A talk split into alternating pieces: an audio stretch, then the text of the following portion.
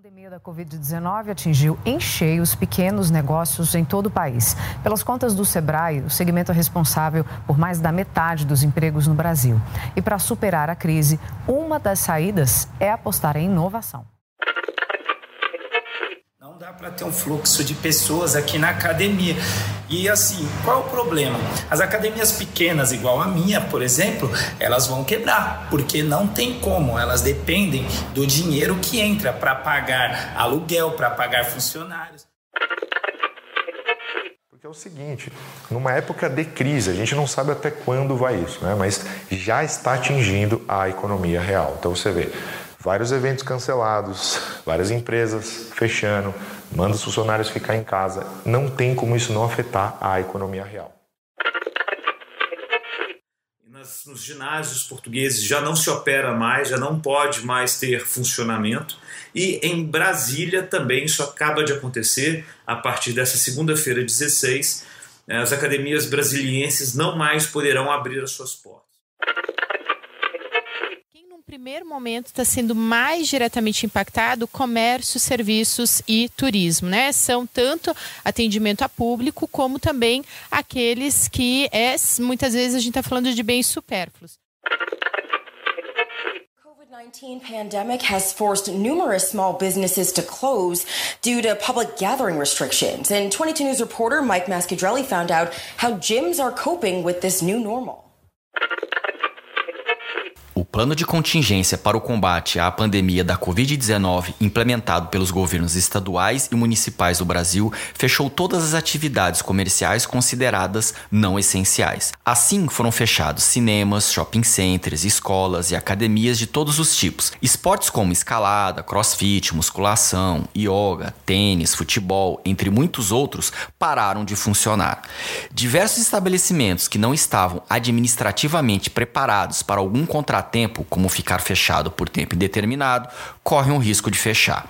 No momento em que este podcast está indo ao ar, a quarentena já dura 50 dias. A previsão é que dure pelo menos mais 30. Há 10 anos, na cidade de São Paulo, quando uma administração displicente e um gerenciamento inábil culminou no fechamento de um dos principais locais de treinamento de escalada na cidade, o esporte sofreu um baque. O fechamento, além de penalizar diversos praticantes, diminuiu e estagnou o crescimento do próprio esporte por mais de uma década. Esse exemplo é de uma academia de escalada, mas existem o mesmo tipo de caso em todos os outros esportes de nicho. Em um país que inegavelmente há a cultura de que somente existe um esporte, relegando todos os outros à categoria de nicho, a situação é preocupante. Se antes da Covid-19 esses esportes tinham um terreno árido para se desenvolver, imagina um futuro em que não há locais para a prática e desenvolvimento de atletas. Sim, o esporte não morre, mas o número de praticantes diminui drasticamente. Isso é ruim para o esporte e para os negócios que existem em torno dele. Para contornar um futuro tão sinistro durante as paralisações do comércio não essencial, há vários estabelecimentos usando a criatividade para contornar a crise e motivar seus clientes. Você pode nem perceber, mas o novo normal do pós-coronavírus já começou. No episódio de hoje, vamos conversar sobre como está sendo para os proprietários de academias o fechamento de seus espaços devido à pandemia e quais os planos de contingência para garantir a sobrevivência quando tudo isso acabar.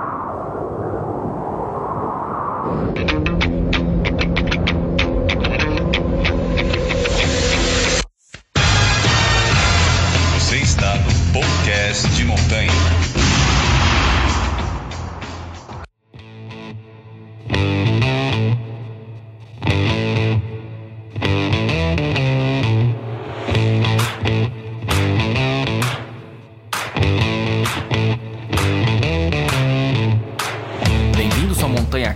Podcast dedicado a conhecer pessoas interessantes, preservar a natureza e um monte de outras coisas que gostamos, praticamos e acompanhamos no nosso dia a dia. Eu sou Luciano Fernandes, editor de conteúdo da revista Blog de Escalada, e você pode conferir a nossa cobertura do mundo do montanhismo, escalada e esportes outdoor em blogdescalada.com. O site já possui 14 anos e é o veículo de mídia que cobre os esportes outdoor com maior audiência na América Latina. No episódio de hoje, vamos falar sobre como a crise gerada pela pandemia do Covid-19 está afetando as academias. Você quer voltar a treinar ou escalar onde quiser? Pois é, eu também. Mas pode ser que o seu esporte, qualquer que seja ele, tenha que voltar algumas casas no tabuleiro. Desde o início da crise do Covid-19, já era abordado aqui, na revista Blog de Escalada e no Montanha Cast, o impacto financeiro que abalaria a indústria dos esportes, especialmente os esportes de nicho foram feitas diversas análises da realidade da indústria dos esportes aqui no Brasil, na Europa e também nos Estados Unidos. Agora, não tem mais como negar que os esportes de nicho, como crossfit, escalada, trekking, montanhismo, estão em xeque. Só para citar um exemplo, quando ninguém aqui no Brasil tocava no assunto, a revista Blog de Escalada publicou um artigo em 27 de março com o título As academias de escalada vão sobreviver à crise do coronavírus? Na época, vários leitores enviaram mensagens pelas redes sociais ao site reclamando que a preocupação era exagerada e pessimista. Com o tempo, muitos entenderam a gravidade do problema e os mais inteligentes perceberam também que o Covid-19 não era só uma gripezinha. Por causa das medidas de combate à pandemia, foi implementado um isolamento social. De repente, estamos vivendo um novo normal. Os mais atentos perceberam que o isolamento social impacta diretamente os esportes e toda a indústria que está ligada a ele, principalmente os de nicho, que já estão com seu futuro e sustentabilidade ameaçadas. Por quê? Porque a única empresa que não existe é aquela que não possui cliente. Uma academia, seja ela de escalada ou outro esporte, como qualquer outro estabelecimento comercial, necessita de clientes e fluxo de caixa para sobreviver como negócio. Essa é a regra básica do capitalismo. Como consequência do isolamento social, estabelecimentos comerciais considerados não essenciais foram fechados em boa parte do Brasil. O isolamento social em grande parte do país já dura 45 dias. Especula-se ainda que esse fechamento irá durar pelo menos três meses. Ficar tanto tempo sem funcionar e, consequentemente, sem gerar receita aos seus proprietários, a situação coloca em xeque a viabilidade comercial de várias academias. Isso porque, com as portas fechadas, esses estabelecimentos continuam pagando aluguel de imóvel, salários de empregados, parcelas de empréstimos e prestadores de serviço. Resumindo, os gastos continuam os mesmos, mas o dinheiro diminuiu de dois terços, às vezes até mais. Muitas academias, por meio de redes sociais, procuraram engajar os seus clientes, em especial os mensalistas, para ajudarem o período de isolamento social. Algumas já anunciaram que não vão conseguir voltar quando acabar as medidas de combate à pandemia. Agora, mais do que nunca, é o momento de academias, federações, associações e público se unirem e agirem como uma comunidade homogênea. É o momento para deixarmos de ser um bando de indivíduos dividindo o mesmo espaço para nos tornar uma comunidade de verdade. Para termos uma ideia de como está a situação das academias de escalada, como o público deve ajudar e se as associações e federações se importam com esses estabelecimentos, convidei um insider de mercado. Está aqui comigo o proprietário da Sexto Sup Escalada, o Elton Nicotelli, que sabe, como poucos, o que é ser proprietário de um espaço para treinamento, atuar como microempresário no Brasil e como a comunidade de escalada se comporta com as empresas nacionais. Para quem não conhece a sua vida de escalador, nem sabe sobre o seu trabalho como administrador da Sexto Sup Escalada, Welton, seja muito bem-vindo e, por favor, se apresente aos ouvintes. Quem é você? Olá, Luciano. Olá, ouvintes. É um prazer estar aqui e poder compartilhar um pouco da nossa vida, um pouco do nosso dia a dia nessa pandemia. É, eu sou escalador e montanhista já há seis anos. Eu me formei em educação física, fiz pós-graduação em esporte de aventura e me especializei em treinamento funcional pela Flow Training System. É, sou tutor de iniciação esportiva em corrida de aventura e entusiasta de vários esportes outdoor, mas a escalada me tomou de uma forma completamente diferente e o que me fez gerar um projeto que durou três anos de desenvolvimento até a inauguração agora no começo do ano da Sub Escalada. Vamos começar do início para situar para o ouvinte o tipo de pânico que está sofrendo uma pessoa que investiu uma, um certo montante de dinheiro em construir uma academia de escalada. Por que abrir uma academia de escalada? Qual que é o objetivo que uma pessoa tem quando ele abre uma academia? Seja ela de escalada, de crossfit ou de qualquer outro esporte de nicho. É, eu entendo que cada esporte tem o seu objetivo específico, né? Cada pessoa, por exemplo, o comparativo do crossfit é que ele foi um, uma modalidade esportiva que surgiu de uma forma muito positiva no Brasil e teve uma adesão muito grande das pessoas. Ele gerava um fluxo de caixa muito grande, então as pessoas naturalmente entenderam como uma fonte de investimento bacana. A minha história com a escalada, ela acabou sendo um pouco diferente porque ela envolve muito mais do que só o, a questão financeira mesmo do projeto. Envolve mais a questão ideológica. Eu comecei a fazer educação física e tinha como objetivo melhorar a qualidade de vida de todos. Como todo é, profissional de saúde, o objetivo é você transformar a sua sociedade. É, a forma que a educação física encontra é na prevenção de lesões, na prevenção de, de doenças e assim por diante. Então, quando eu comecei a fazer a escalada, eu comecei a juntar essas duas vontades: a vontade de ser um fator diferencial na sociedade e de também trazer uma modalidade esportiva maravilhosa que era a escalada para dentro dessa sociedade, para o máximo de pessoas possíveis. Então a Sexto Sup surge com o objetivo de fazer algo diferente no cenário de escalada do país. Então eu não queria que fosse só um ginásio onde as pessoas trabalhassem com quantidade, e sim com qualidade. Então a gente desenvolveu toda uma parte de treinamento, uma parte de desenvolvimento físico, prevenção de lesão. A gente quer algo muito mais completo. Então, o nosso objetivo foi trazer dentro da modalidade que a gente tanto gostava é, uma forma diferente de olhar para ela, uma forma um pouco mais completa. Você inaugurou quando a sua academia? Se eu não me engano, foi no começo desse ano. Realmente, foi dia 21 de janeiro, logo no comecinho do ano.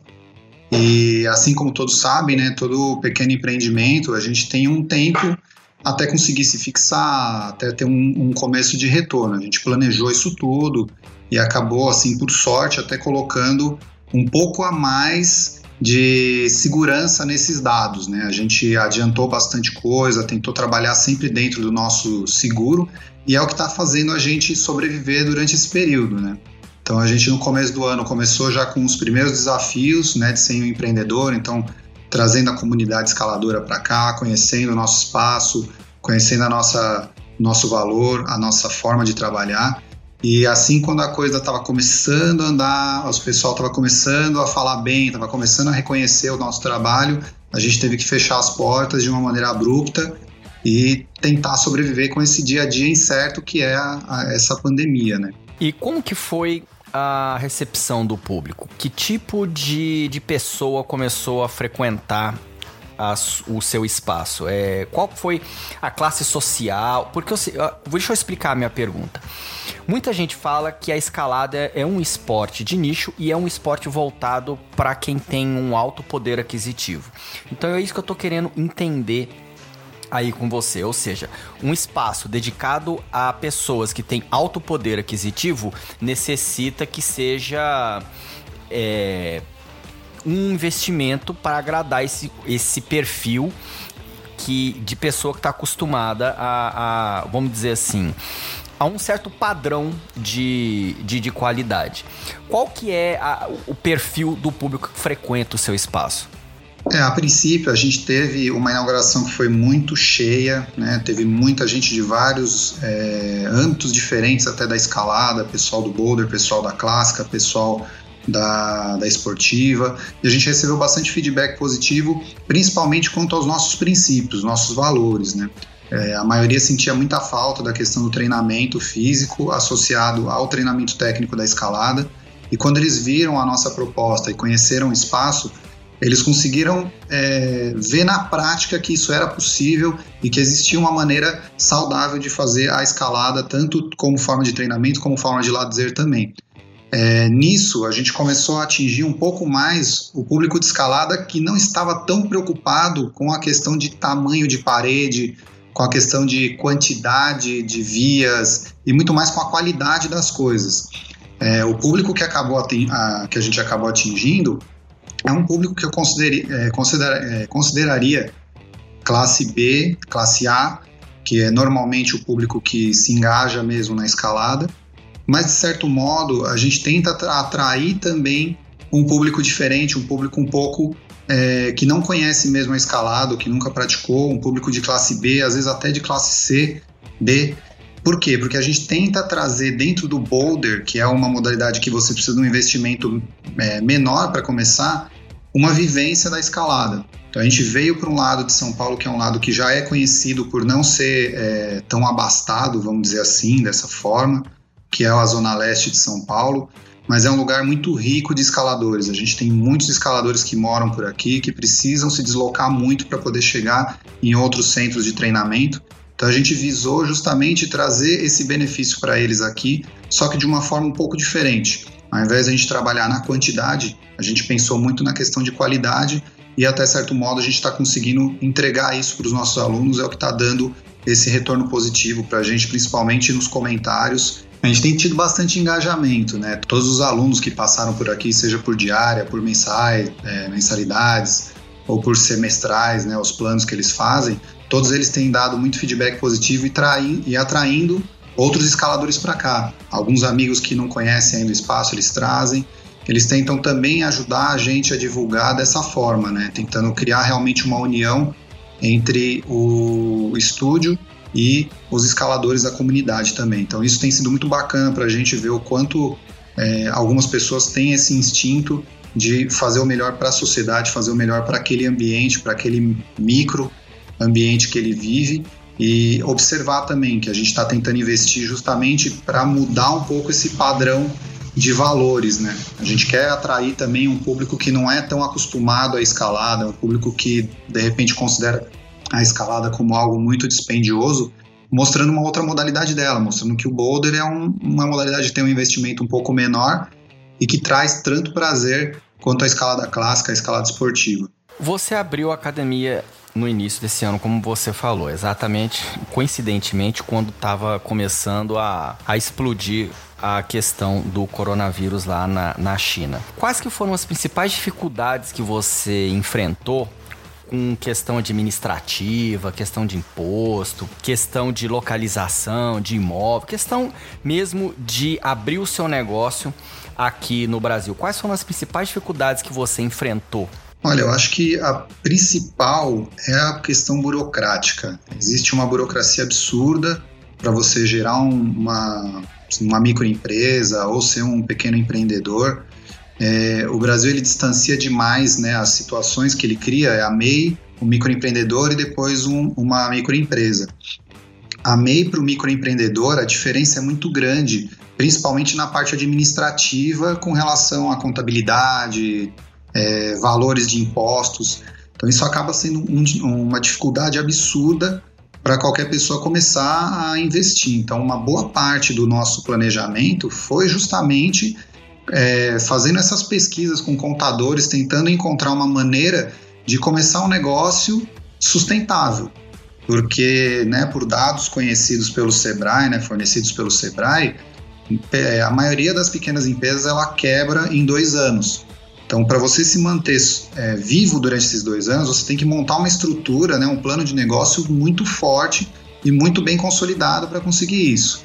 Então, a princípio, a gente conseguiu investidores, conseguiu um, juntar uma certa quantia que era necessário, planejou muito bem o quanto a gente ia gastar, é, conseguiu negociar muito com, com os fornecedores, com o pessoal terceirizado também que ajudou na formação e tentou reduzir o máximo de custos logo no começo porque a intenção nossa sempre foi é, criar um projeto longilíneo. A gente queria começar com um estúdio mesmo, um espaço menor, oferecer algo diferente e ir crescendo conforme a, a gente fosse sentindo a necessidade do crescimento mesmo. Então, acho que nesse caso, felizmente, a gente teve uma visão que acabou nos salvando dessa situação nunca imaginada, né? Ela era até uma perspectiva, mas era uma perspectiva ainda um pouco longínqua no momento. Só que não tinha como, né? A doença já estava batendo na nossa porta e inevitavelmente a gente teve que tomar essas medidas mais drásticas para poder se proteger, para poder evitar o contágio cada vez maior. Né? Mas eu acho que o fato principal é esse: foi um bom planejamento feito. A dificuldade sempre vai calhar em cima da questão de impostos, das questões de de empréstimos também, né? Os bancos normalmente eles têm uma taxa de juros muito alta, que acaba impossibilitando muita coisa. Então a gente fez um trabalho de tentar economizar o máximo possível e trazer o máximo possível o dinheiro que a gente já tinha, evitar um pouco os empréstimos, trabalhar com muito pouco empréstimo, o giro de empréstimo, de empréstimo muito rápido também, para não deixar essa porcentagem é, ir comendo mês a mês ali a nossa receita e se preparar, né? A gente se preparou para o pior, esperando o melhor. Infelizmente aconteceu o pior, então felizmente a gente está pronto para isso e está conseguindo se segurar enquanto a pandemia continua criando essa necessidade de tudo ficar fechado. Então, falando na pandemia, como é que tá o seu espaço aí? Como que tá a sua academia agora que tudo fechou? Quais que são, pelo menos de imediato, os principais prejuízos que você teve que mitigar?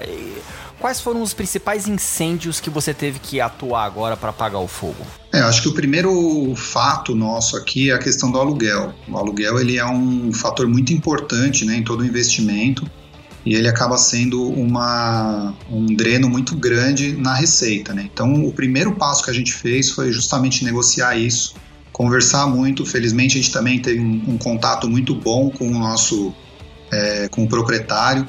Então a gente conseguiu mostrar para ele qual eram os nossos objetivos. Desde o começo a gente teve muita transparência com relação aos nossos projetos e a nossa perspectiva. Então isso fez com que ele entendesse que era o momento de, de ambos se ajudarem. Né? A gente pediu uma redução, ele aceitou essa redução, uma redução, uma redução até significativa, olhando pelo mercado imobiliário o que tem acontecido em torno de nós aqui.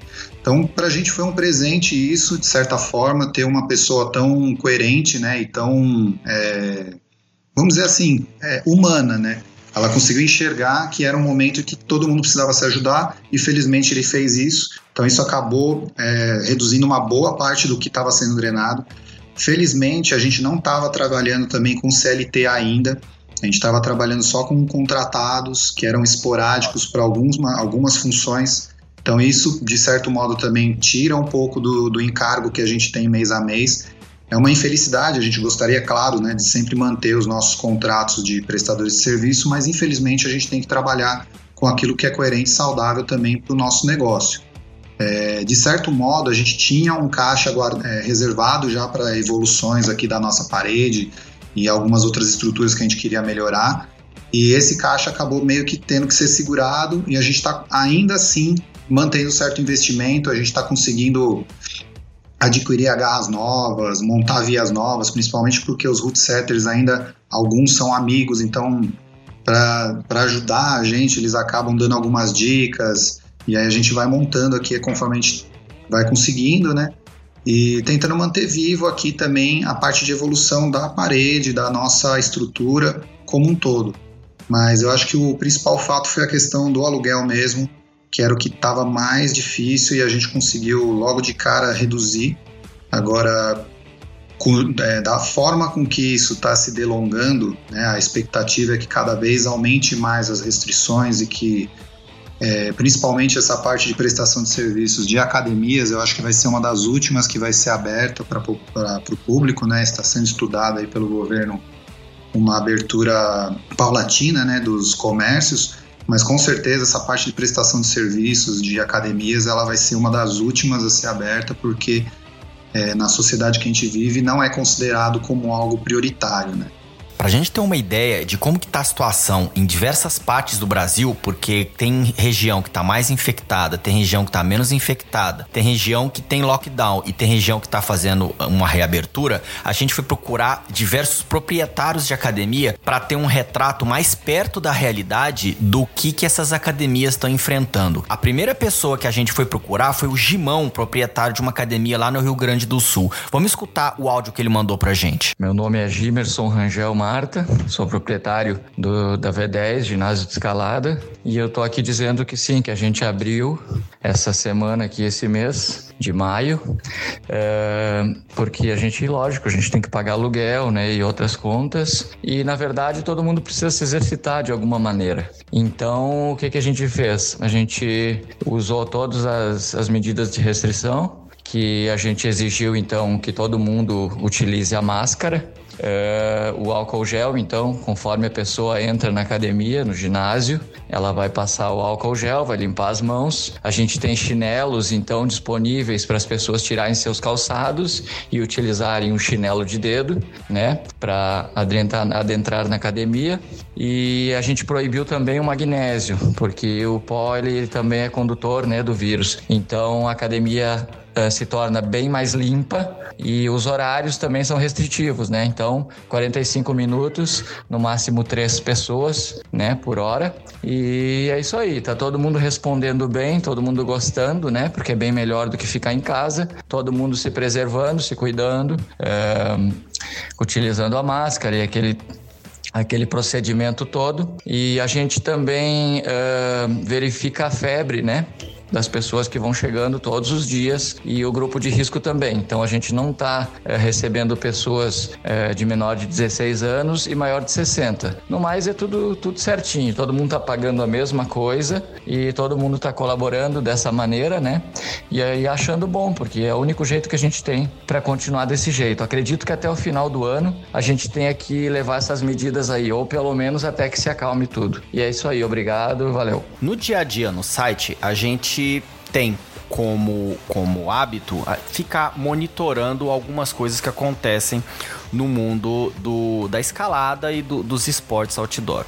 Uma das coisas que a gente monitora bastante é a questão das academias. Nos Estados Unidos e na Europa também, aumentou muito o volume de estabelecimentos abertos nos últimos três anos. Quando a pandemia acabou tornando-se uma realidade para pessoas que não estavam na China, vários veículos de comunicação e várias academias começaram a fazer campanhas para que os próprios mensalistas ajudassem, ou mensalistas ou os clientes, as pessoas que faziam as pessoas que faziam parte do dia a dia da academia se uniram para que pudessem entender o, o momento, entender é, a parte delicada que a gente está vivendo na nossa realidade agora. Você disse que o, o proprietário do seu imóvel foi bastante condescendente. E as pessoas que fazem parte daí, os mensalistas, os diaristas, é, é, como que foi, como que está sendo para você como prestador de serviço a compreensão dessas pessoas que são uma parte importante do seu negócio? Olha, é, quanto aos mensalistas, o pessoal que já tinha o plano fechado com a gente antes disso começar, todos eles, 100%, foram também muito condescendentes com relação a isso. Eles já têm um vínculo né, criado com a gente, um vínculo é, não só profissional, mas também uma certa amizade, uma certa camaradagem, porque eles entendem a dificuldade que é a gente investir num esporte que não é considerado profissional, que nem o futebol. O futebol é o único esporte, segundo a lei é, no Brasil, que é considerado profissional. Mesmo o voleibol, que é um esporte que já deu tantos prazeres para os brasileiros, ele é ainda é considerado amador perante a lei. Então, imagina só a escalada que está ainda engatinhando no Brasil, se é que pode dizer que a gente está engatinhando. Eu acho que falta muito ainda para a gente evoluir na questão de escalada como um esporte, mas a gente está aí trabalhando para isso. A gente vê o quanto é difícil de receber um, uma visibilidade, tanto de mídia quanto de, é, de, de políticas públicas, né, para auxiliar. Mas a parte que foi muito positiva para a gente foi justamente ver é, essa fatia da comunidade escaladora, da comunidade montanhista, ajudando a gente, né, mantendo os planos ativos, incentivando também novas pessoas a fechar planos. A gente tentou também de no, é, do nosso lado fornecer alguns descontos com relação a diárias, porque a gente sabe que é o que segura bastante o caixa, principalmente para quando está começando, as pessoas às vezes querem ter mais ideia de como que funciona, então elas preferem sempre as diárias, então a gente tentou gerar um, é, oportunidades novas para o pessoal conhecer, gerar novas, é, novos valores aí de diárias para o pessoal. E, de certo modo, os diaristas eles não estão é, aderindo muito. Eu acredito muito que é por causa dessa incerteza do papel da. É, da é, na verdade, assim, eu acho que é muito por culpa da incerteza que todo esse cenário que está sendo desenhado mostra. Então você não sabe se o estúdio vai fechar, se o ginásio vai fechar, se esse valor vai ser devolvido ou não. Então o pessoal está se segurando muito mais com relação a auxiliar, né? Quando é alguém que não te conhece, quando é alguém que não vive a escalada é, de uma forma diferente. Agora, esses outros que já têm uma vivência, que já conhecem o trabalho, já sabem o como que funciona um, um ginásio de escalada, um estúdio de escalada, eles têm se mantido muito fiéis e têm dado muito apoio para a gente, principalmente tentando divulgar o máximo possível e auxiliando também o pessoal a fechar os planos com a gente, né? Então isso tem sido muito bacana e é algo que pô, traz uma alegria muito grande para nós ver como a comunidade escaladora também pode se unir, também pode tentar trabalhar num prol de um bem maior, né? A gente foi procurar também o Arthur da Camon Escalada lá de Ribeirão Preto para ele falar pra gente como que tá a situação da academia que ele abriu lá. Vamos escutar o áudio que ele enviou pra gente. Aqui é o Arthur de Ribeirão Preto, né, do Camon Escalada. É, a gente está com a nossa academia fechada. A gente fechou dia 18 de março e está previsto para a gente ficar fechado até o dia 8 de junho aqui na nossa cidade e deve completar 80 dias fechado com essa data de 8 de junho. Se estender para o final de junho, pode chegar até uns 110, 120 dias, né? Que é bastante complicado para a gente. É... Boa parte dos nossos clientes aqui estão entendendo a situação, estão junto com a gente nessa, né? Quem tinha passado o plano, a gente tem plano trimestral e semestral no cartão de crédito, não cancelou é, manteve o pagamento, né, que a gente vai repor depois. É, parte dos clientes que pagavam mensal ou que pagavam planos que venceram no mês que a gente fechou, né, se propuseram a pagar adiantado para dar uma força para a gente. Então, apesar de ser um momento complicado, a gente está contando bastante com a ajuda do pessoal aqui da região. A dificuldade mesmo é que mesmo entrando um pouco de dinheiro para dar esse fôlego para o caixa que a gente tem nesse período, é, posteriormente a gente vai ter que repor essas aulas sem entrar o dinheiro porque ele entrou antes, né? Então é uma situação bem delicada, né? A gente tenta negociar aluguel, diminuir despesa fixa, mas não é tão simples não. Mas o que a gente percebe é que a galera está bem envolvida, estão bem junto com a gente mesmo dando uma força para a gente passar, porque essa situação não está sendo fácil para ninguém, né? Tem muito aluno nosso também que é profissional liberal, que é autônomo, então acaba sendo prejudicado aí por conta do, do isolamento social. E essa questão aí, quando acabar, é, a gente imagina que parte do pessoal vai voltar, a gente deve rediscutir os modelos que a gente trabalha aqui, né? A gente deve conseguir abrir um modelo mais espaçado, né, ter mais horas disponíveis para o pessoal utilizar a academia, é, para evitar aglomerações, né? Mas o complicado é se, se estender por muito tempo. Estamos aí tentando ver o que, que a gente consegue fazer nesse período aí para passar por essa crise. Então, fazer uma pergunta para você que fizeram para mim quando eu tava fazendo uma visita a um jornal aqui em São Paulo, que tava fazendo uma reportagem sobre como os pequenos negócios vão ser é, impactados pela, pelo afastamento social e pelo quase que iminente lockout que tá, que tá se desenhando aqui na cidade de São Paulo e em outras cidades. É, nos Estados Unidos existe uma Associação Nacional de Academias de Escalada. Ela não é exatamente uma associação como existe aqui no Brasil, ela é como se fosse um sindicato das academias de escalada, em que elas se ajudam com a questão de homologar profissionais para que eles possam trabalhar nas, nas academias e eles e esse tipo de associação serve também para que uma vez por ano eles estudem como que está a indústria, olhem como que está o negócio de academias de escalada. E numa situação dessa que estão todos fechados em caso de funcionamento, essa associação está negociando com o governo dos Estados Unidos para eles fazerem parte também do, empre... do grande é, volume de dinheiro que vai ser destinado para pequenas e médias empresas lá nos Estados Unidos. Você acredita que aqui no Brasil a existência de uma associação de academia de escalada, igual tem nos Estados Unidos, é, ajudaria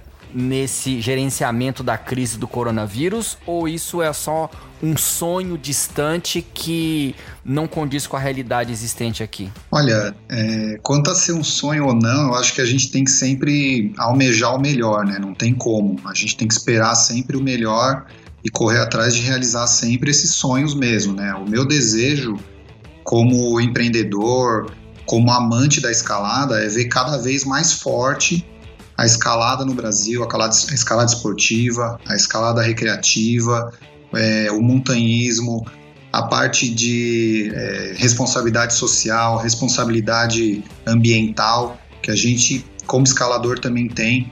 E é, pensando na questão mais de associações mesmo, é, toda associação, na minha visão, ela é muito forte. Ela ajuda muito porque ela é, equilibra todo mundo. Então, o dono de um grande ginásio e o dono de um pequeno espaço, os dois acabam tendo uma voz muito importante num cenário mais amplo.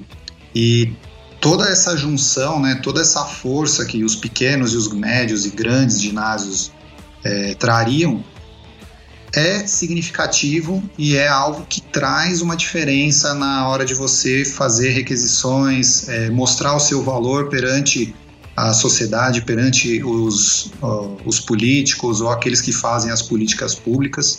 Então, eu acho que realmente traria uma força para nós muito grande e teria um valor é, inigualável, né? O como isso se construiria dentro da sociedade como a nossa, aí já é um ponto um pouco mais difícil de se falar, mas é um norte que a gente tem que seguir. A gente tem que buscar uma união entre todos os estúdios e ginásios e é, profissionais de escalada, porque realmente é, existe essa necessidade de que todos não falem separadamente, que a gente fale como uma, é, uma sociedade mesmo, né? como uma comunidade que visa o melhor tanto para o esporte quanto para a sociedade no qual a gente está envolvido. Então eu acho muito importante e eu não acho que, que é um sonho, eu acho que é algo que é, é alcançável a partir do momento que todos nós, donos de pequenos, grandes, médios ginásios de escalada, nos colocamos à disposição de conversar, de trazer sempre essa proximidade entre nós e criar uma situação de conversa, de buscar o melhor para a escalada e não buscar o melhor simplesmente para o seu negócio ou para aquilo que funciona para a sua estratégia, o que seja. A gente tem que buscar o melhor para todos. E nisso a gente tem que se unir, a gente tem que criar sim uma associação de ginásios que tenha uma voz mais forte e uma voz mais significativa para que a gente seja escutado como um todo e não como peças separadas. E quanto à associação de academias de escalada, você acha que seria importante existir uma associação de academia de escalada da mesma maneira que existe nos Estados Unidos? Eu acho bem legal a ideia que os Estados Unidos usa. Né? Você tem uma associação, você acaba dando voz para o mercado como um todo, né? para todos os é, proprietários de pequenos, médios, grandes ginásios. Isso acaba ajudando bastante na hora de você fazer algum, é, algum pedido com, com relação aos, à política, é, as pessoas que estão a, gerindo a parte financeira do esporte no Brasil. Isso acaba dando muito mais força e significa também numa melhor divisão é, de valores assim com relação ao próprio é, a própria realidade da escalada, né? A gente tem estúdios e ginásios de diferentes tamanhos que acabam respondendo simplesmente pelos seus próprios valores, né? Isso acaba dificultando demais a conversa e até a ajuda de dentre eles, né? Acho que eu tô indo para uma outra linha, né? Porque hoje cedo eu estava pensando nessa pergunta que uhum. você fez ontem e eu estava lembrando de uma situação que aconteceu com a gente logo no começo da pandemia. Eu queria até. Não, pode falar da situação, não tem problema não. É, logo no começo da pandemia a gente tomou algumas medidas para poder é, ajudar né, na, na parte financeira do estúdio. A gente mostrou que a gente tinha uma estrutura que ia dar continuidade no nosso trabalho, mas que a gente precisava também da ajuda da comunidade escaladora Então a gente montou pacotes de diárias com valores reduzidos e ofereceu isso para que todos pudessem é, ajudar nesse período e poder depois também é, aproveitar essas diárias, conhecer o estúdio pelo preço reduzido do valor normal. É, e pouco tempo depois, um ginásio de São Paulo publicou que, na visão deles, é, não era interessante fazer dessa forma, porque eles tinham uma forma de, de, de se sustentar financeiramente e que eles não achavam isso é, justo. Eles preferiam que as pessoas, segundo né, a palavra deles lá, é, utilizassem esse dinheiro para as pessoas que realmente precisavam. Nesse momento, a gente se sentiu meio mal aqui, porque a gente falou, pô, cara, a gente precisa desse dinheiro, né? E, só que da forma que o cara tá colocando ali, dá a intenção de que nós somos mesquinhos ou que não estamos nos preocupando com o cenário de outras pessoas também. Essa reclamação dele, ele colocou aonde? Foi no, no Instagram e foi assim, não foi direcionado, óbvio, né? Foi uma, um posicionamento deles com, com relação à estratégia deles, o que a gente até acha ok, né? É, cada, cada estúdio, né? cada, cada espaço tem o direito de escolher qual é a política financeira que eles vão usar. Só que você tem que tomar muito cuidado, na minha visão, da forma que você vai expor isso para o público. Porque você pode colocar uma situação de que quem está utilizando de outra ferramenta é, acaba ficando de calça curta ali, né? Você fica numa posição, que nem foi a posição que a gente se sentiu, de que a gente estava sendo mesquinho e não estava é, pensando no próximo né? Que a gente estava sendo só egocêntrico naquele momento. A gente entrou em contato com os proprietários desse, desse local e conversamos com eles, né? Pedimos para eles reverem de uma forma bem, bem didática mesmo, bem é, diplomática. É, bem diplomático. A gente tentou falar para eles assim, olha, dá uma revisada, porque na nossa interpretação fica dessa forma. Não sei se realmente era a intenção de vocês ou se realmente nós entendemos errado né? Mas eu gostaria que vocês dessem uma olhada, uma visão um pouco mais crítica e tentassem enxergar que de repente essa não é a visão melhor ou a forma melhor de colocar essa visão financeira de vocês. A gente não obteve nenhuma resposta. Então, isso para mim mostra o quão distante é a realidade dos ginásios no Brasil. A gente não se conversa, a gente não consegue entender qual é o cenário do outro, a gente se vê como inimigo. É uma coisa que eu é, acho horrível no, empre no, no empreendedorismo, no mundo até, em alguns casos, é que a gente trabalha com o competidor como um inimigo, não como alguém que também está engrandecendo o, a, a, atividade que a gente está praticando, no caso nosso a escalada, e está trazendo algo diferente para um setor completamente diferente, com uma política completamente diferente. Então, isso engrandece o esporte como um todo e acaba até atraindo novos praticantes que podem sim fazer diárias em vários outros ginásios e não só se fechar com aquele ginásiozinho que está abrindo num canto esquecido de São Paulo. Então, isso mostra um distanciamento tão grande das, dos ginásios, dos estúdios, das academias, que acaba é, diminuindo demais a nossa voz como uma modalidade, né? Eu acho que a comunidade escaladora ela tem que ter voz não só por federações, por associações, mas dentro dos ginásios mesmo, os ginásios se conversando, começar a ter uma política pública que envolve o esporte e o esporte da escalada também entrar nessa política pública. A gente tem que galgar os nossos espaços também para poder desenvolver a modalidade como um todo. Eu acho que um passo muito importante é realmente criar associações e é, conversas entre os ginásios para que eles se entendam de uma forma um pouco mais harmônica e comece a perder um pouco essa visão do inimigo e sim do competidor, né, do, do da concorrência saudável que existe no mercado. Né?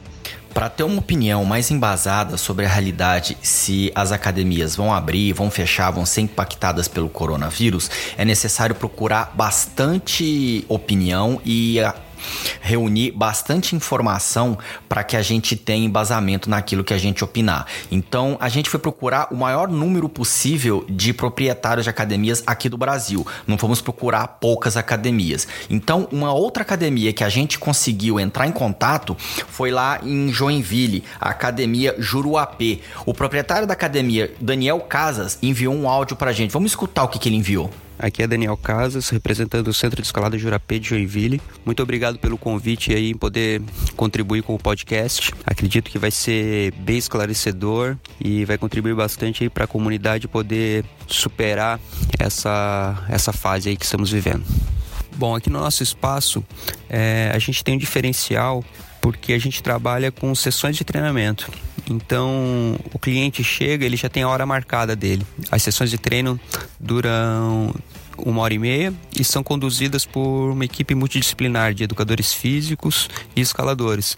Então, para quem está começando, é, a gente monta um, um treino que a gente chama de método salamandra, que é para quem está iniciando no esporte. Então ele chega, é, aquece junto com os professores, depois cada um vai para o seu ciclo, para sua planilha de treino e depois alonga todo mundo junto. São turmas pequenas, então é bem fácil de conduzir e dá um resultado bem bacana, assim, principalmente para quem está começando. Depois dessa primeira fase, o aluno pode escolher se ele quer continuar treinando com a planilha, com os professores, o treino vai evoluindo e ou ele pode também treinar livre, vir no horário marcado e fazer o próprio treino ou simplesmente vir aqui para se divertir nas vias e nos boulders. Mas basicamente a gente trabalha com horário marcado. Existem alguns horários menos concorridos, por exemplo, de manhã, à tarde, sexta e sábado, que não ocorrem essas sessões de treino, então o cliente pode vir e, e escalar assim livre para poder é, se divertir, trazer os amigos, enfim, é, aproveitar da nossa estrutura.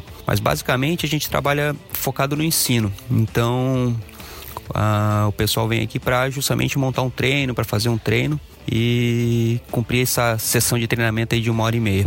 É bem legal, tá dando bastante resultado. A gente já está aberto aí há quatro anos e funciona bem. A gente vê um resultado incrível assim para quem está começando e também para quem já escala, que já tem ah, bastante anos aí de de escalada e consegue evoluir bastante, entrar nas vias. A gente monta um treino de acordo com o objetivo da pessoa também e tem funcionado bem. A gente está muito feliz e é isso. Com o avanço do, do vírus aqui no estado, Santa Catarina logo já, já decretou o fechamento das, das atividades não essenciais. Então as academias já fecharam logo no começo do, de março e a gente se, seguiu as determinações do governo. Então eu acredito que Santa Catarina se antecipou né, a, a, pandemia isso foi bem bom. A gente, como ginásio, conseguimos é, cumprir nossas obrigações com os nossos colaboradores. É, a grande maioria do, dos nossos clientes também seguiram é, pagando as suas mensalidades e tal. É, a gente fez algumas campanhas para que o pessoal continuasse, né, pagando mesmo sem poder vir.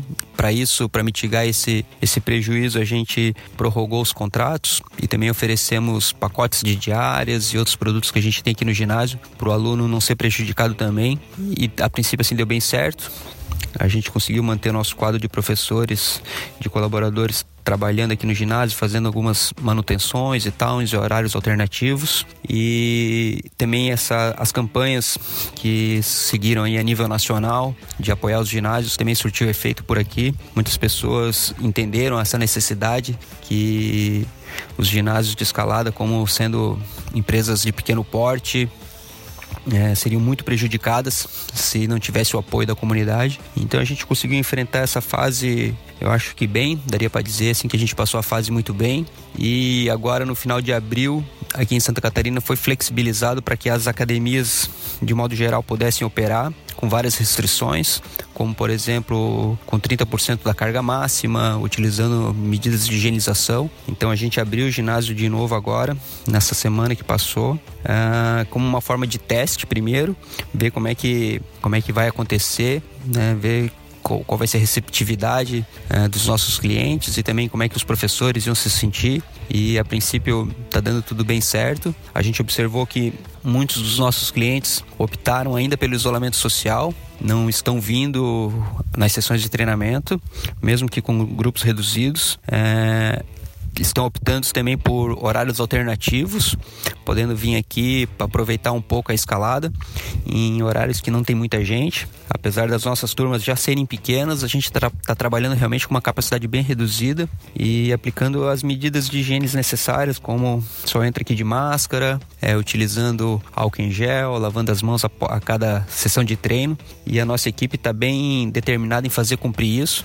Então, tá tipo assim, operação militar mesmo. Não tem muita, não tem flexibilização, as regras estão sendo cumpridas, a gente fez toda uma comunicação visual no espaço para para que a galera entendesse isso, entendesse quais são as regras, deixamos isso tudo bem claro e tá funcionando. Vamos ver como é que vai ser o resultado aí ao longo das próximas semanas, mas tá rolando escalar, tá rolando. Sobre o futuro, é, ainda é meio cedo para a gente poder ter uma previsão né, do que vai acontecer. É, o que a gente observa aqui é que a galera tá querendo escalar mesmo, a galera tá querendo voltar.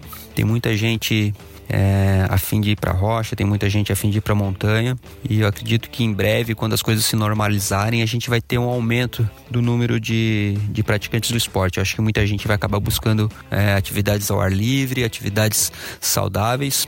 Então acredito que é, vai ter um aumento da busca. E os escaladores, de modo geral, como já tem essa característica de serem pessoas assim perseverantes, pessoas persistentes, conseguiram superar bem essa fase aí, essa fase de isolamento, de ficar longe da escalada. E aqui em Santa Catarina, como está mais flexível, muitos estão voltando aos poucos, escalando com seus parceiros habituais, né, sem com a namorada, com uh, sem sair muito assim, né, sem aumentar muito esse grupo, indo para lugares onde não tem aglomerações, utilizando as medidas de higiene, como máscaras e tal, né? não compartilhar garrafa d'água, enfim. É, eu acho que em breve tudo volta ao normal e o cenário para escalada eu acho que é um cenário positivo. Acho que quando a economia der uma nova aquecida aí em breve, uh, o esporte também vai, vai seguir essa tendência de aumentar. Não vejo nenhuma assim uma curva pessimista não. Eu acredito que em breve a gente vai vai voltar e vai voltar fortalecido. Queria agradecer aí mais uma vez por, pelo convite, poder ajudar aí no, no desenvolvimento do nosso esporte, nas ideias. Podem contar com a gente aí para como a gente já está aberto aqui, já estamos seguindo aí uma nova fase da, da evolução desse isolamento social aí, eu me coloco à disposição para quem quiser tirar dúvida, para quem quiser alguma informação, alguma ideia do, das, do que a gente está aplicando aqui, como a gente está também em fase de testes. É, me coloca à disposição em colaborar para dizer o que deu certo, o que não está dando certo, como é que está funcionando, quais foram as melhores estratégias para ajudar aí os outros ginásios também a a se manterem firmes e fortes aí nessa luta. Uh, mais uma vez, muito obrigado e podem contar com a gente. Valeu. Eu acredito que o problema que você teve, ele já existe na escalada e existe no Brasil há muito tempo. O problema que existe aqui no Brasil de que é, uma pessoa é inimiga, ela não é concorrente, ela é uma cultura que já vem brasileira que já vem desde a época do Império. Na minha opinião, principalmente agora nesses tempos de pandemia, a gente tá tendo de enfrentar um probleminha de que a gente ainda não é ou não se enxerga como um país. A gente tem os mesmos problemas e a mesma mentalidade da época em que aqui ainda era o império ou que aqui ainda tinha um rei. Parece uma parece ridículo pensar que aqui na América tinha um rei e a gente teve, teve dois reis. O problema é de que só pode existir um.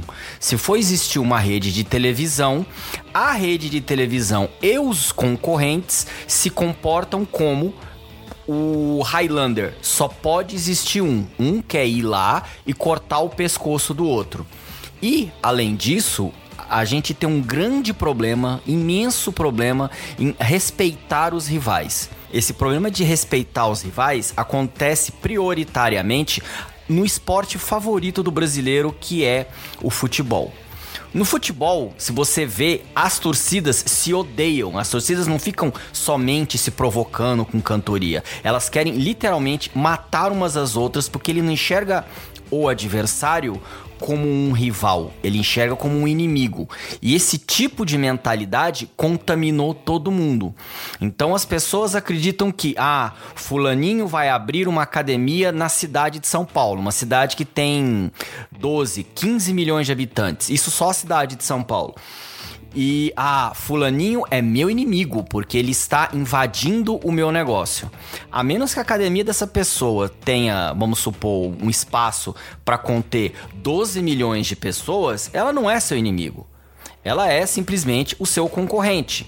E se fulaninho está fazendo uma promoção e que você não concorda com a promoção, vai dormir na cama que é lugar quente porque isso chama-se capitalismo, isso chama-se concorrência, isso chama-se livre mercado. É esse tipo de livre mercado é que faz as pessoas os preços abaixarem porque uma pessoa apresenta um produto similar a um preço mais baixo e ninguém pode ficar ditando regra de que um determinado preço vai acontecer ou não vai acontecer. Então isso não é um problema só da escalada. Isso é um problema do brasileiro. Na escalada, você vivenciou, porque você vivencia a escalada o tempo todo. Mas isso é um problema é, é, geral. Você vê hoje em dia, até quem tá dentro da escalada, vir com esse discursinho é, hipócrita de que, ai, vamos fazer não sei o quê, sem discurso de ódio, sendo que essa pessoa é a pessoa que mais propaga e mais difunde e mais promove discurso de ódio.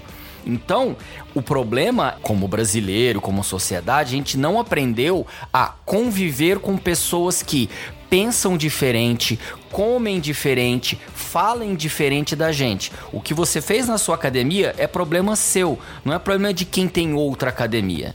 No caso, se tivesse uma, uma associação, a associação não é para combinar o preço. A associação é para defender os direitos de todo mundo que explora uma, uma fatia de um determinado mercado. Ele não é para fazer política, ele é uma associação de academias, de, de é, sindicato patronal, sindicato de empregado. Ele é para defender os direitos daquelas, daquele, daqueles associados. É só isso.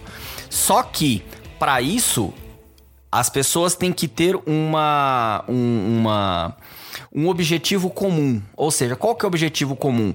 Explorar o nicho de mercado da escalada, no caso das academias de escalada.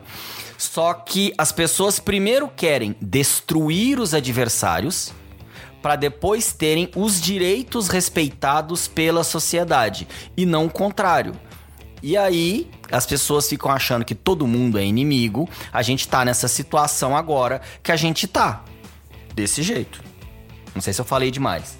Não, mas você falou a realidade, né? Infelizmente, assim, eu sou uma pessoa que é, conheço bem a visão do brasileiro, vivi muito em academias, tive a oportunidade de conviver com várias classes sociais, é, estudei em locais muito diferentes, desde escolas públicas até particulares.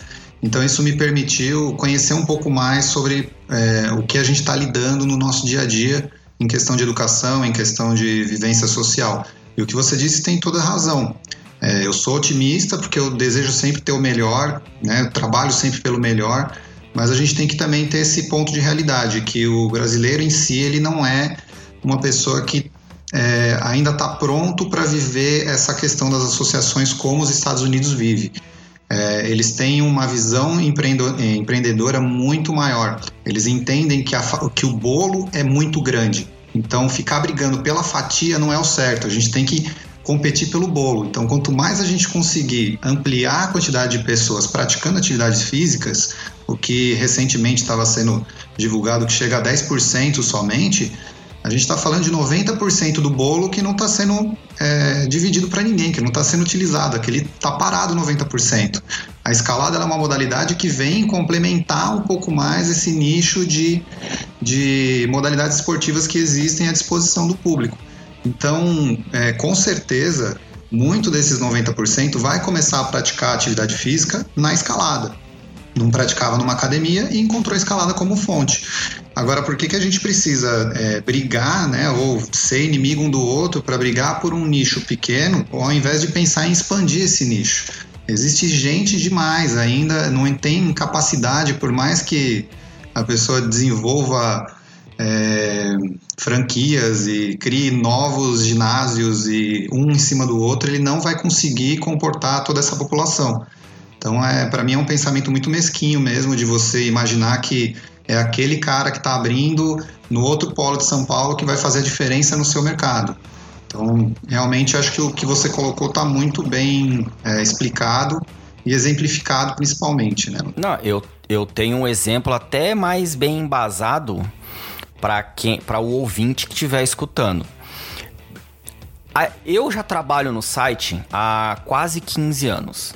O nosso site é o site de que cobre o mundo outdoor de maior visitação da América Latina. Tem uma audiência grande e já tomei todo tipo de pedrada. Uma das coisas que as pessoas que estão escutando e que conhecem o trabalho do site pode reparar é que nos últimos 10 anos, quando parece que os ânimos de todas essas pessoas que ficam considerando o adversário como inimigo ou o coleguinha que escala na academia A, ele é meu adversário porque eu escalo na academia B, basta você olhar o rendimento que os atletas atletas brasileiros de escalada tiveram nas eliminatórias da Olimpíada.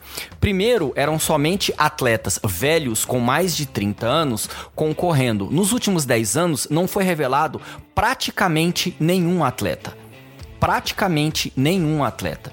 Das melhores atletas brasileiras que tem aqui no Brasil, que anunciou que não vai competir mais, que é a Camila Macedo, ela foi é, trollada na internet, tudo pelas concorrentes delas, muitas das quais é, tinham praticamente um pouquinho menos que ela de idade, falando que ela era uma pessoa velha, tudo e não sei o que, sendo que o principal problema que essas pessoas deveriam raciocinar era o seguinte: por que, que a escalada, que é um esporte tão legal, um esporte que, em teoria, é tão inclusivo, chegou a uma pessoa com mais de 30 anos somente com essa potencialidade que ela tem somente agora? Por que, que não chegou a ela enquanto ela tava com 24, 22, 20 anos, 15, 14? Quantos atletas a gente tem hoje com menos de 15 anos que estão mandando oitavo grau, que estão mandando nono grau? E quantos atletas aqui no Brasil têm menos de 17 anos e mandam é, décimo grau? Nenhum. Por quê? Porque as pessoas estão preocupadas somente em uma destruir as outras e não tá revelando a nova geração de escalada, não tá apresentando o esporte para quem não conhece ele, não tá organizando competições de escalada sem ser da mesma panelinha ou nas mesmas cidades de sempre. São problemas que tudo isso tem uma raiz só, que é todo mundo se tratar e todo mundo se julgar como inimigo. E isso não é de hoje, isso já faz um tempão. É, se, essa colocação sua é excepcional, assim, eu né, dentro da minha faculdade a gente estudou muito sobre questão de detecção de talentos, de como que seria um processo natural e como que os grandes centros de, de, de esporte fazem para você desenvolver talentos novos e desenvolver o melhor possível dentro de cada modalidade. A gente está anos luz atrás desse tipo de modelo e a gente não vai conseguir copiar o modelo, a gente precisa criar um modelo nosso a partir dessa particularidade. Mudar primeiro o pensamento do brasileiro, principalmente aquelas pessoas que são influenciadoras, esses atletas que estão é, sendo vistos na mídia, eles têm, na minha visão, uma responsabilidade social de engrandecer o esporte. Seja fazendo uso de equipamento de segurança para mostrar que é um esporte válido, que todos os pais não precisam se preocupar, que é um esporte que é seguro, mas também incentivar os pequenos espaços fora das grandes cidades, porque né, não é só a população de São Paulo que vai gerar atletas, a gente tem o Brasil inteiro com um potencial absurdo para gerar grandes atletas de várias modalidades, só que a gente não consegue detectar. Então, acho que uma responsabilidade também dessas pessoas que têm essa visibilidade, ao invés de elas ficarem se atacando ou criando essas picuinhas que não são é, boas para ninguém, eles poderiam gastar esse tempo em fazer eventos, em ir para colégios, em tentar é, divulgar o esporte de uma forma mais ampla. Aí, mais uma vez, entraria uma questão de associação é, de ginásios também participando disso, fazer os ginásios se conversarem em questão de fazer competições ou é, períodos é, diferenciados dentro deles para que todo mundo pudesse conhecer os ginásios, que pudesse trazer as pessoas das regiões próximas para conhecer a modalidade esportiva, fazer workshops ou situações em que você levasse a escalada para dentro de escolas tentar trazer o máximo possível de informação de que essa modalidade é uma modalidade muito boa e que pode ser usada é, e sim como é, fator educacional. Então, levar nos colégios, tentar, por meio dessa base,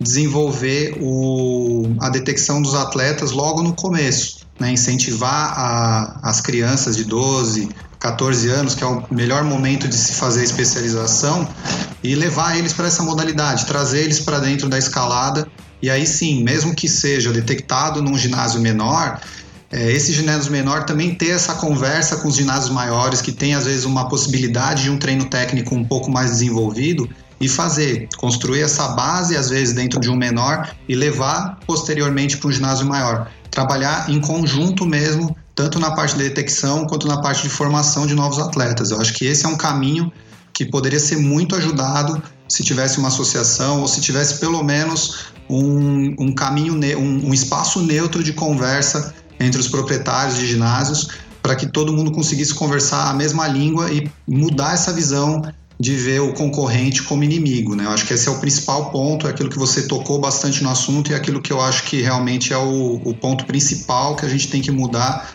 na mentalidade de todos nós brasileiros. Né? A discussão toda que se levantou em relação à sobrevivência dos ginásios de escalada, os boxes de crossfit ou os centros de prática de esporte de esportes de nicho começou com o proprietário da academia de escalada 90 graus, Paulo Gil, quando ele publicou um vídeo no Instagram. A gente vai procurar justamente o Paulo Gil para ele falar como que tá a situação lá. Vamos escutar o áudio que ele enviou. Meu nome é Paulo Gil, eu sou de São Paulo e tem uma academia que chama 90 Graus, que foi fundada em 93, eu acho. Eu posso dizer, o ginásio deixou de existir momentaneamente. É, ele continua existindo lá fisicamente, ele está lá. A 90 está ali com todas as vias, agarros, tudo pintado, limpo, cheio de coisa, mas não tem ninguém para usufruir e não deve ter ninguém para usufruir, não estou falando para ninguém ir até lá. É... E esse é o impacto. É, simplesmente virou uma memória, não é uma coisa mais palpável. Como está sendo o comportamento dos clientes? Foi a coisa mais inesperada no sentido positivo que eu poderia imaginar. É, existe uma mobilização assim é, na direção de tentar preservar o, o lugar onde eles escalam, o lugar onde eles vêm para conversar e vêm para distrair, vêm para desestressar. Eu acho que foi um reconhecimento de que a gente fez um trabalho é, positivo nessas últimas décadas aí, né? E eu acho eu vou ser eternamente grato, né? Eu não tenho, é, realmente não tem palavra para agradecer isso daí. Então fica até meio tonto de falar. Mas eu queria levantar o, o seguinte, que eu acho que todos os clientes dos ginásios precisam entender que está na mão deles isso. É, não falo só da, da 90 graus, todos, todos os ginásios. Acho que quem puder ajudar, ajuda. Quem não puder ajudar, não pode ajudar. E, e a gente entende 100%, assim. Eu acho que não só de ginásio, como de é, comércios locais e tal, que você claramente percebe que se trata de do comércio que depende do dia, né? Então, esses, se não, se, se não forem pelos clientes, eles vão sumir. É, é muito triste isso. Mas eu acho que no nosso caso, eu fiquei muito grato pela reação, emocionado pela reação, para ser bem sincero.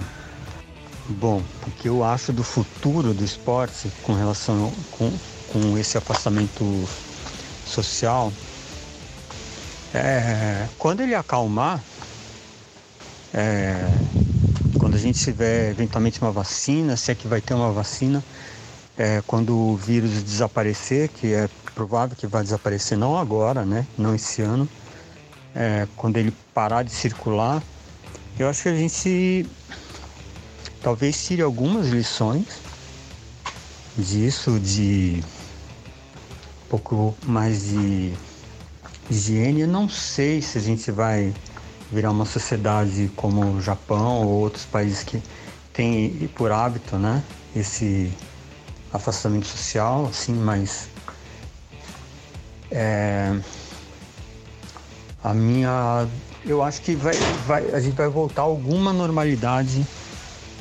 daqui a bastante tempo. Para agora, eu acho que para um futuro próximo, eu acho que a gente vai ter que se adaptar bastante para quem está indo em supermercado, sabe como é que é, né? Você tem que ir para farmácia.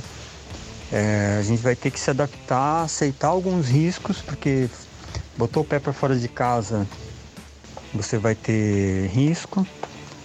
E eu acho que minha, minha visão um pouco mais positiva em relação a isso é que é, a ciência pode começar a dar algumas respostas, algumas explicações, né, de como como esse essa doença funciona.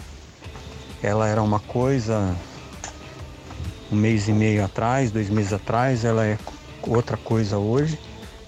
E eu acho que de acordo com isso a gente vai poder se adequar. Eu defendo que vai precisar existir uma, um protocolo oficial de comportamento, assim. E, e a gente dos ginásios, a gente vai ter que criar um, em cima desse protocolo mínimo, a gente vai ter que desenvolver alguma outra coisa para, se precisar, para ajudar, porque a gente conhece melhor as particularidades. Agora, não é só ginásio, né? aquela sessãozinha de boulder cheia de gente também vai ter que se adaptar a isso em rocha, né? Eu digo. E é muito difícil, né, de fazer essa previsão. Eu acho que a gente tem que se manter é, otimista para se manter, é, continuar sendo um ser pensante assim, mas tem muito trabalho pela frente, muito mas realmente depende de variáveis aí, né? De um tratamento realmente adequado para a doença em si, ou de uma imunização, ou descobrir se realmente quem pegou a doença está imune, né? Então depende de teste. É um monte de coisa aí que é difícil dizer agora é, como é que vai ser. Eu acho que é isso. Eu acho que depende dessas, de algumas variáveis que são muito importantes, da, da questão do tratamento, da questão da imunização através da vacina, da questão da imunização por anticorpo, né? E daí, esses são fundamentais. E daí, é, como que a gente vai lidar com a higienização e com, com manejo do risco, né? Porque você tá na chuva, você vai correr o risco de se molhar, né? Então, mas a gente vai para o supermercado comprar comida, não sei se todo mundo está fazendo isso, mas eu, eu tenho que fazer isso, eu vou toda semana e eu sei que toda semana é um, é um risco. É, mas a gente não vai, né? É, porque é um risco você desencana, você vai com máscara, leva álcool e tal. Eu acho que com o passar do tempo, isso, essa situação vai se amenizando. Então, embora a gente não esteja nem, eu acho que nem perto hoje, né? Sei lá que dia que é hoje, que vai sair a entrevista, mas a gente ainda não está no pico do negócio, mas uma hora isso daqui vai começar a cair. Então, é, é isso que eu acho. Você tocou num ponto aí que eu conversei em um outro podcast com um convidado da THE 360, que foi o Kim Woods. Ele, em um dos podcasts dele, aliás, em vários lá do, da THE 360, eles tocaram num ponto em que mostra o abismo que existe entre como o, o atleta profissional nos Estados Unidos se enxerga diante da sociedade e como o atleta profissional brasileiro se enxerga diante da sociedade que ele vive. Isso não somente o atleta brasileiro que está aqui no Brasil, o atleta brasileiro que está morando na Europa ou qualquer outro país também mostra. Por exemplo, é a visão que Vou citar um exemplo mais clássico.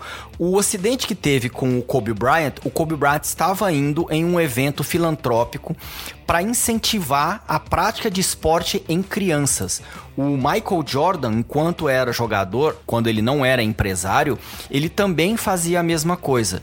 Se você observar os grandes atletas nos Estados Unidos, na Inglaterra, na Europa, eles são pessoas que constantemente estão fazendo coisas para retornar para a sociedade aquilo que, em teoria, a sociedade deu para ele. É, ele meio que, além de cuidar da figura pública dele, porque aquilo também é uma maneira de fazer marketing, ele, ele faz algo para incentivar as pessoas a praticar o esporte, a dar uma luz a pessoa sair daquela situação ruim, caso a pessoa esteja na situação ruim, vai visitar pessoas no hospital, ou seja, ele, ele faz questão de dar um retorno para a sociedade, para as pessoas que fazem parte da sociedade que ele é uma figura pública, ele sabe que faz parte dele retribuir com a sociedade. E essa pandemia aqui no Brasil, a gente vê muito isso. A gente não vê nenhum jogar. Isso não é só jogador de futebol, isso não é só atleta profissional aqui no Brasil. Isso também vale para os artistas e também vale para todos esses ditos influenciadores. Nos Estados Unidos, os grandes youtubers já estão fazendo campanha para doações para uma instituição de caridade contra a fome. Tem vários é, vídeos que você vê no YouTube com hashtag é, campanha beneficente. A cada tantos views, ou a cada tantas coisas, ou tantas mensagens, ou tantas doações que acontecerem, uma outra empresa ela doa o dobro. Ou seja, eles estão preocupados com o impacto que vai ter a pandemia. E aqui você vê os atletas tirando foto em casa com o chinelo, é, você vê, por exemplo, o influenciador da, da festa no apartamento, você vê, por exemplo, um, um pseudo-influenciador aí que fica tirando foto na chácara, olha que triste que eu tô, e fica tirando foto na chácara que ele tá, entendeu? Ele não tem esse, esse vínculo com, com, a, com a sociedade ou ele não tem aquele compromisso moral, vamos dizer assim, em incentivar as pessoas a praticar o esporte dele. Por que, que você acha que existe esse tipo de atitude do, dos atletas brasileiros? Olha, é, é algo muito, muito complexo, assim, mas assim, é de uma necessidade absurda a gente discutir isso e tentar levar a consciência ao máximo possível de pessoas para tentar entender o que, que o que, que, se passa, né, na cabeça de uma pessoa que chega num, num topo, vamos dizer assim, na questão do esporte e esquece todo esse caminho que ele fez, os profissionais que trabalharam por trás, todo o apoio que ele tem, né, teve e ainda tem, né, porque principalmente essas pessoas que vivem do, da internet, né, esses influenciadores ou pessoas que têm um, um, um, acesso diferente, né, a quantidade de acesso de views é que faz a, o caixa no final do mês, é, eles estão fazendo uso da sociedade, vamos dizer dessa forma, mas eles necessitam da sociedade. Então, devolver para a sociedade é algo que seria o mais justo. Como você disse, muitos atletas às vezes fazem porque é uma, é uma via de mão dupla, né? Você oferece a sua imagem, você oferece o seu auxílio e ganha em troca também visibilidade, tanto que seja, né, mesmo sendo para ele mesmo como pessoa ou para o esporte. Então, isso é uma troca, né? A NBA trabalha bastante com isso, eles têm os, os programas deles, né, de, de, é, de ajuda filantrópicos, que faz essa é, o NBA quer, isso mesmo. Eles fazem um trabalho que é muito importante, tanto para a liga, porque traz uma visibilidade para a liga, e eles estão devolvendo uma parcela disso para a sociedade, eles estão ajudando da forma deles também a sociedade. Eu acho que tudo na vida é uma via de mão dupla. A gente tem que ajudar também porque a gente, de certa forma, foi, foi ajudado, né? A sociedade colocou a gente lá, pode ser de uma forma às vezes mais obscura, que a gente às vezes não consiga enxergar logo de cara, mas a sociedade proporciona muita coisa para nós. A gente vive numa sociedade, inevitavelmente a gente só tem a vida que temos hoje por culpa da sociedade, das pessoas que produzem, das pessoas que é, fazem os serviços prioritários, os serviços secundários. A gente é devedor, eu acho, dentro da, da, da sociedade. A gente tem que estar sempre trabalhando em melhorar aquilo para o outro. É que, infelizmente, eu acho que volta um pouco naquilo que a gente estava falando, a questão do egoísmo da maioria das pessoas. É, a gente está sempre pensando no próprio umbigo. Então, o que é melhor para mim? Qual é a melhor forma de trazer o, o benefício para mim e guardar esse benefício? Eu posso distribuir ele, mas eu não, não quero, quero guardar. E às vezes a gente não está nem falando de questão financeira, não é nem de dinheiro que a gente está dizendo, a gente está falando sobre visibilidade. Eu posso dar um outro exemplo? Claro. O outro exemplo é o que a gente está vivenciando, por exemplo, no Brasil inteiro. Que os governos estão tendo de implementar o lockdown porque tem muita gente que pensa que não, eu sou mais importante que a sociedade, eu vou sair, vou fazer a minha corrida, vou andar com a minha bike, vou ir de carro trabalhar, vou fazer as coisas. É claro que tem pessoas que não podem, tem que ir de carro trabalhar. Mas você vê literalmente aqui em, pelo menos no bairro onde eu moro e nos lugares que eu tive que ir de carro por conta do trabalho, por conta das reuniões que a gente tem aqui no site, você vê numa quarta-feira que aconteceu essa semana, a gente tava voltando pro escritório e tinha várias pessoas, era meio-dia, uma hora da tarde, várias pessoas correndo na rua, como se tivesse num feriado, num final de semana. E quando eu falo várias pessoas, a gente contou mais ou menos uns 20. A gente cruzou com 20 pessoas correndo. Isso não acontece durante a semana. E várias pessoas andando de bike também durante a semana, como se fosse um feriado qualquer entendeu? Isso reflete o tipo de egoísmo que a gente tem hoje na sociedade. É, uma infelicidade. Aqui também próximo, a gente notou muito o aumento que teve nas últimas três semanas de fluxo né, das pessoas na rua. É, a gente mora muito próximo de uma avenida bem movimentada e isso foi uma, um, é, um ponto muito interessante. A gente foi vendo que as coisas estavam voltando ao normal com a, a, coisa ficando cada vez pior no Brasil e todo mundo voltando na rua agindo como se fosse normal. Não, um dia normal, não tem, não tem problema. As filas dos bancos estavam grandes, é, as pessoas não estavam mais se preocupando em utilizar máscara. Agora teve que ser até obrigatório. Também é o outro princípio que eu sempre converso com a minha esposa. É, no Brasil, a gente precisa transformar em obrigatório o uso de um equipamento que é para segurança da própria pessoa. Então você ficou sem usar o cinto de segurança, você toma multa. Por que, que é necessário fazer uma multa para você usar um equipamento que é de segurança? É um equipamento que vai salvar a sua vida e você tem que transformar isso em multa. É a mesma situação que está tendo agora com a questão das máscaras. Eles estão colocando é, como lei você usar a máscara, sair com direito à multa. Se o estabelecimento estiver com pessoas dentro é, sem máscara, também vai tomar multa. Por quê? Porque caso contrário as pessoas não vão é, pensar na própria segurança. É uma coisa muito estranha isso. Não dá para entender exatamente qual é a, a, a noção do, do, da, da pessoa, né? Não utilizar um equipamento de segurança que vai salvar a vida dela de um problema muito sério e é, se abster, se abster dessa utilização, se abster da quarentena é, já foi provado né, em vários estudos de que a transmissão, por maior parte, é de pessoas assintomáticas. Então, assim, o conhecimento está sendo jogado todo dia para nós e mesmo assim a pessoa escolhe por não aceitar isso e por fazer aquilo que ela acha certo. Então, ah, eu quero correr porque eu estou cansado de ficar em casa. E vai correr. Ah, eu quero andar de bicicleta porque eu estou cansado de ficar em casa. Eu quero passear com meu cachorro. Eu quero não sei, é, visitar o fulano. Você fala, cara, não é o momento, não é a hora. Se todo mundo tivesse respeitado isso desde o começo. A gente já tava sem. Exato, é muito provável que o cenário fosse completamente diferente.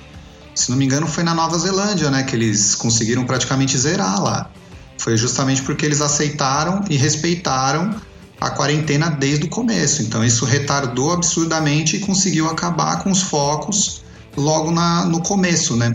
Que era o que deveria ter sido feito. Infelizmente, a gente precisa criar leis em cima de leis para que isso seja feito. É o que eu falei lá atrás. A gente não se enxerga ainda como sociedade.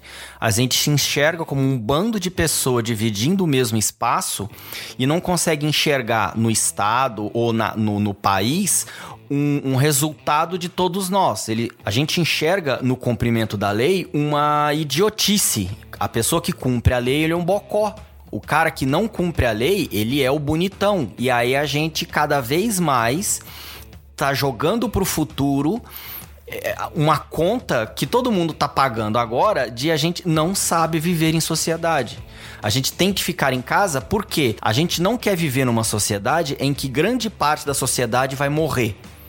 Ninguém tá preparado a viver numa sociedade de que, cara, 30% da, da população vai morrer. Sinto muito, a economia não pode parar, vocês não querem sair de casa. 30% vai morrer. Um abraço a todos. É mais ou menos isso que vai acontecer. Só que, como a gente paga imposto, o governo tem a obrigação de manter esse imposto sendo pago, e para ele manter aquele imposto sendo pago, ele tem que cuidar da nossa saúde, para garantir que a gente pague o imposto. É por isso que estão tendo essas, essas medidas. E ninguém tá enxergando isso. Você tá. Assim, você. Quem tá escutando isso, você. É, é você o, é, é, ah, eu vou, eu vou falar demais, deixa. Você que tem uma academia né, que eu toquei no assunto lá atrás de que a nova geração de escalada não foi renovada nos últimos 12, 15 anos. Praticamente de poucos anos para cá é que surgiram novos talentos. Quando eu chamo novos talentos, são escaladores que já estão escalando a um certo nível com 14, 15 anos. Entendeu? Escalando quando eu falo certo nível é de nono grau para cima, vamos nono grau brasileiro para cima, vamos, vamos colocar assim. Então, para você que é administrador de um espaço para treinamento, qual que deve ser o papel da academia de escalada na renovação da geração de praticantes? Eu acho que o principal ponto que um, é, uma pessoa que visa isso, né, o desenvolvimento do esporte competitivo, tem que levar em consideração é sempre trabalhar com os menores, sempre com criança. Os planos infantis, eles são, né, por um lado, muito proveitosos na questão financeira também do, do, do estúdio, que é algo positivo, e também ele acaba atraindo crianças em fase ainda de desenvolvimento para conhecer essa modalidade. Nesse momento é o momento que você mais consegue detectar os novos talentos. É a hora que você vê quem tem uma genética já pronta para aquilo, que já tem uma, um gosto diferente por fazer a escalada, uma pessoa que já tem uma disciplina para realizar treinamento. Então é na hora que você pega essa criança e começa a desenvolver ela dentro da modalidade de forma lúdica, é o momento que você consegue encontrar os atletas. A formação de atleta, na minha visão, né, na forma que eu fui ensinado na faculdade, ela tem que ser feita entre 12 e 14 anos, porque é o momento em que ela já tem uma noção do que ela realiza, ela já teve uma vivência motora muito ampla, então isso possibilita com que ela tenha ligações neuronais maiores, tenha uma uma, é, uma maneira de se movimentar um pouco mais apurada, tenha mais recursos motores para utilizar em qualquer modalidade esportiva. Então, esse é o momento em que é o mais importante, é o crucial de todos os ginásios detectarem esse, esse criança, esse aluno que tem esse potencial e trabalhar ele. Trabalhar como? Na minha visão, é de forma completa. Não é só a parte técnica, não é só a escalada em si, é colocando uma parte de treinamento físico, principalmente pensando em prevenção de lesão, gerar uma base de desenvolvimento físico naquele indivíduo, para que ele possa é, desenvolver a parte técnica subsequentemente. A parte física ela é a mais importante no começo de todo atleta. Quanto maior a base física dele, melhor é o desempenho técnico, porque você reduz o tempo de lesão, você reduz o tempo que ele fica parado e aumenta o tempo que ele consegue desenvolver a parte técnica. Então, você detectar essa criança com 9, 10 anos de idade, você já começa a preparar ela de forma lúdica para engajar num treinamento mais específico. Por isso que eu até comentei, às vezes um ginásio pequeno, um estúdio, ele consegue fazer a primeira detecção, mas ele não consegue desenvolver para ser um atleta. Mas ele pode sim e deve direcionar esse aluno que ele vê que tem potencial para centros maiores para direcionar ele para um treinamento que seja mais específico e que possa sim trazer um benefício e provavelmente transformar ele num atleta posteriormente um dos maiores celeiros de novos talentos e um dos maiores descobridores de escaladores da região do sul de Minas é o Orlando da Tribu lá de Itajubá. A gente foi procurar ele para saber como que tá a situação lá em Itajubá, na, na academia dele e como que tá sendo o engajamento dos clientes lá de Itajubá com relação à quarentena. Vamos escutar o áudio que ele enviou pra gente. Bom, momento difícil, né, que estamos atravessando é, somos aqui de Itajubá, sul de Minas, aqui na Mantiqueira de Minas, região coração da Mantiqueira.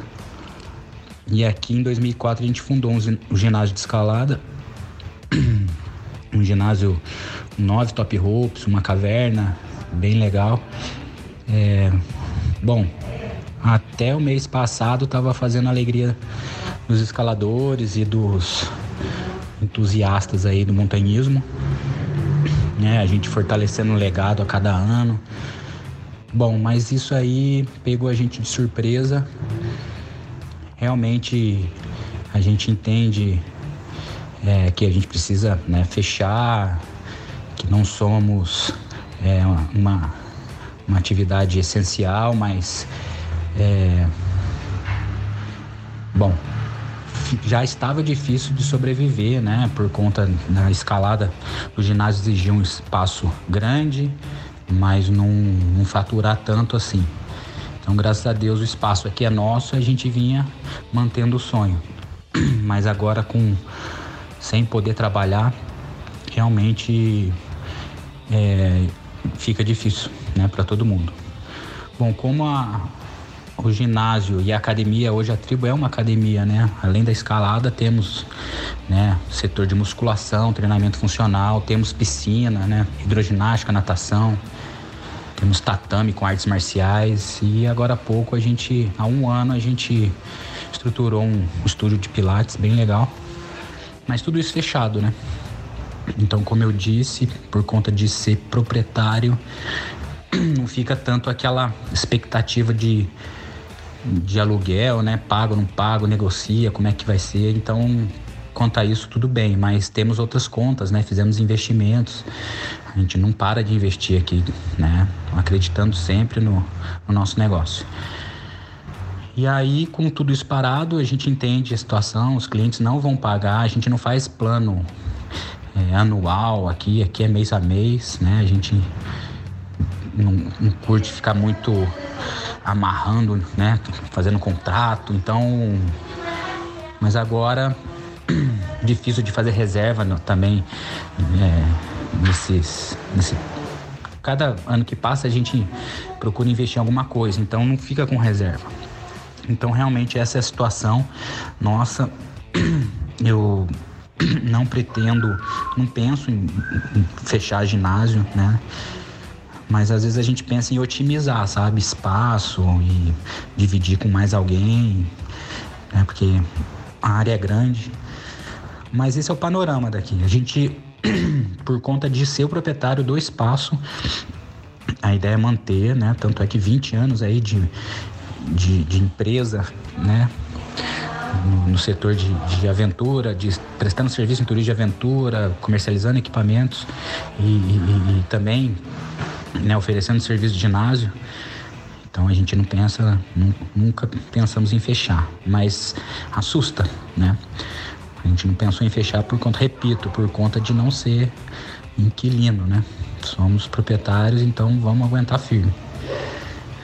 Mas desejo todo mundo aí, os irmãos da, da montanha, da escalada, é, muita saúde, gente, prudência, pé no chão, paciência né, relaxar, que tudo isso vai passar e acredito que isso é, é uma renovação né, divina. Tá bom, pessoal? Obrigado aí, Luciano. Grande abraço a todos. Tchau, tchau. E a outra parte? Porque toda academia ela é composta de vários praticantes. Qual que deve ser no caso desses praticantes, o compromisso de renovar a geração? Você acha que eles também têm que colaborar levando o sobrinho, levando o filho? Ou você acha que tem que ser um plano mais extensivo, igual você falou? Tem que ser uma. Um, as academias têm que atuarem na escola, nas escolas primárias no, e no segundo grau, para que essas pessoas vão na academia e comecem a frequentar o, as, esses espaços? Eu entendo que é, as duas técnicas elas ajudam bastante, né? É, a gente fala de escola porque a escola ele é o lugar onde você consegue concentrar o maior número de alunos por metro quadrado. Então isso facilita muito na hora de divulgar um esporte, divulgar uma ação diferente com relação ao esporte, né? Então é um momento que eu acho é, muito interessante de introduzir a modalidade, mas acaba ficando é, solto, né? Porque você fazer um workshop uma vez no ano, às vezes não dá aquele é, desejo da criança perguntar para o pai, ou às vezes o pai fala, não, depois a gente vai, e acaba levando para uma outra modalidade, acaba esquecendo, não leva ele para o ginásio para conhecer. Então, eu acho que o trabalho dos dois lados acaba ajudando. Você vai ter uma permeabilidade dentro da escola, que às vezes pode ser maior ou menor, dependendo da, da forma com que você demonstra a modalidade ou do que você também possibilita posteriormente para esses alunos. Né? Às vezes você faz um workshop e oferece aulas diferenciadas, planos diferenciados, você atrai realmente o aluno para dentro seu, da sua realidade, para dentro do seu ginásio, para daí sim fazer esse desenvolvimento. E eu acho que a parte também dos praticantes da modalidade, de trazer novas pessoas, pô, eu tenho um vizinho que o filho dele fica todo dia no computador, vou um dia conversar com o vizinho de levar o menino lá, né? Levo o meu vizinho junto, se for o caso. Mas assim, é, criar às vezes até os. Aí eu trago a responsabilidade de novo para a gente, né? Para os que são donos desses espaços. A gente também criar uma, uma possibilidade de que esses alunos que já estão matriculados é, possam trazer novas pessoas por um preço diferenciado ou ganha algum desconto ou algo do gênero. A gente sabe que, né, como mais uma vez a gente tem falado, a gente vive no mundo capitalista, então infelizmente a gente tem que pensar na parte de dinheiro, não pode ser só filantropia, porque de filantropia fica difícil de viver. Mas a gente pode também trabalhar os dois lados de uma forma equilibrada. Então eu ofereço algo em troca de algo. Então eu ajudo o meu aluno oferecendo algum pacote diferente ou oferecendo um desconto e ele de certa forma acaba trazendo essas pessoas novas, essas crianças ou esses pais que querem conhecer o espaço antes de trazer os filhos para poder desmistificar algumas coisas. Eu ainda acho que a escalada em si ela é um pouquinho ainda mal vista por algumas pessoas. Então a gente também tem esse papel de desmistificar um pouco isso e esse trabalho dos dois lados seria, acho que o ideal, trabalhar dentro das escolas e, em paralelo, os ginásios também tentarem incentivar as pessoas a trazerem crianças, a trazerem é, esses adolescentes que às vezes têm horários vagos que justamente encaixam nos períodos que tem menos procura nos ginásios. Então, transformar esses planos dos dois lados, né? Essa é uma pergunta que eu já fiz para várias pessoas na Europa e também nos Estados Unidos quando eu estava lá no início do ano. Você acha que a escalada ter se tornado olímpica ajudou ou não o esporte a crescer? Então, por um lado, eu acho que ajuda na questão do, da divulgação, né? A gente acaba tendo uma visibilidade maior. Então, pessoas que não têm esse conhecimento, que às vezes nunca viram escalada, tiveram pouco contato com ela, seja por vídeo ou por foto, pode mudar um pouco, às vezes, até a, a, visão que tem sobre o esporte. Então, fica uma coisa um pouco mais é, visível e um pouco mais aprazível também para as pessoas entenderem o que, que é escalada e entenderem como ela se transforma no esporte, não em um ato de rebeldia, por exemplo, como era visto há muitos anos atrás. É, a escalada ela teve um, uma ascensão muito interessante, mas ela acaba precisando muito dessa visibilidade de uma forma, é, eu acho que mais didática até. Então, os veículos, pelo menos no começo do ano, quando estava tendo o Pan-Americano, eles deram uma visibilidade maior para a escalada e trouxeram pessoas que conseguiam falar da escalada de uma forma muito mais é, didática, mais completa. Então, isso acaba trazendo uma visibilidade num campo que normalmente é mais difícil, que é a, é, que é a televisão, e acaba ajudando. Né? Na minha visão, eu acho que traz um certo benefício.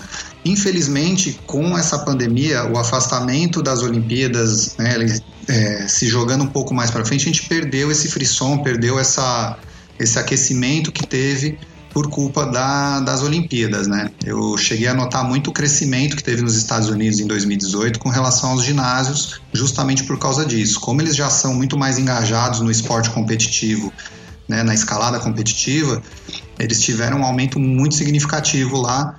Então era esperado que em outros locais também. A nossa visão aqui foi justamente disso, de que as Olimpíadas ajudaria muito a gente iniciar o nosso negócio porque aumentaria bastante a visibilidade. Então, muitas dessas pessoas que não conhecem a modalidade esportiva, né, a escalada, procurariam a escalada para conhecer e, sem dúvida, muitas delas iam gostar, porque é uma modalidade que não tem como é, dizer ruim dela, é uma coisa maravilhosa. Um dos maiores interessados para que o negócio de academias de escalada prospere no Brasil é o Fábio Giofre, da Crux Agarras. E foi justamente ele que a gente foi procurar para escutar a opinião dele e escutar a história dele de como que está sendo a vida de quem fornece equipamento para academias de escalada e as academias de escalada estão fechadas. Vamos escutar o áudio que ele mandou para gente. Fábio Giofre, da Crux Agarras, aqui de Londrina. É, agradeço o convite aí mais uma vez para a gente bater um papo, tentar contribuir um pouco com, a gente, com o que a gente tem vivido aqui. E, enfim, estamos numa situação completamente diferente, né? Todo mundo sabe, todo mundo está tentando se virar como pode. É, eu tive oportunidade de fazer alguns atendimentos por, por, pela empresa que eu trabalho também, que é uma multinacional de eventos. Então a gente tem trabalhado em alguns hospitais de campanha. Esses hospitais temporários têm sido montados aí nos estádios, algum, alguns na, na parte de hospitais, etc.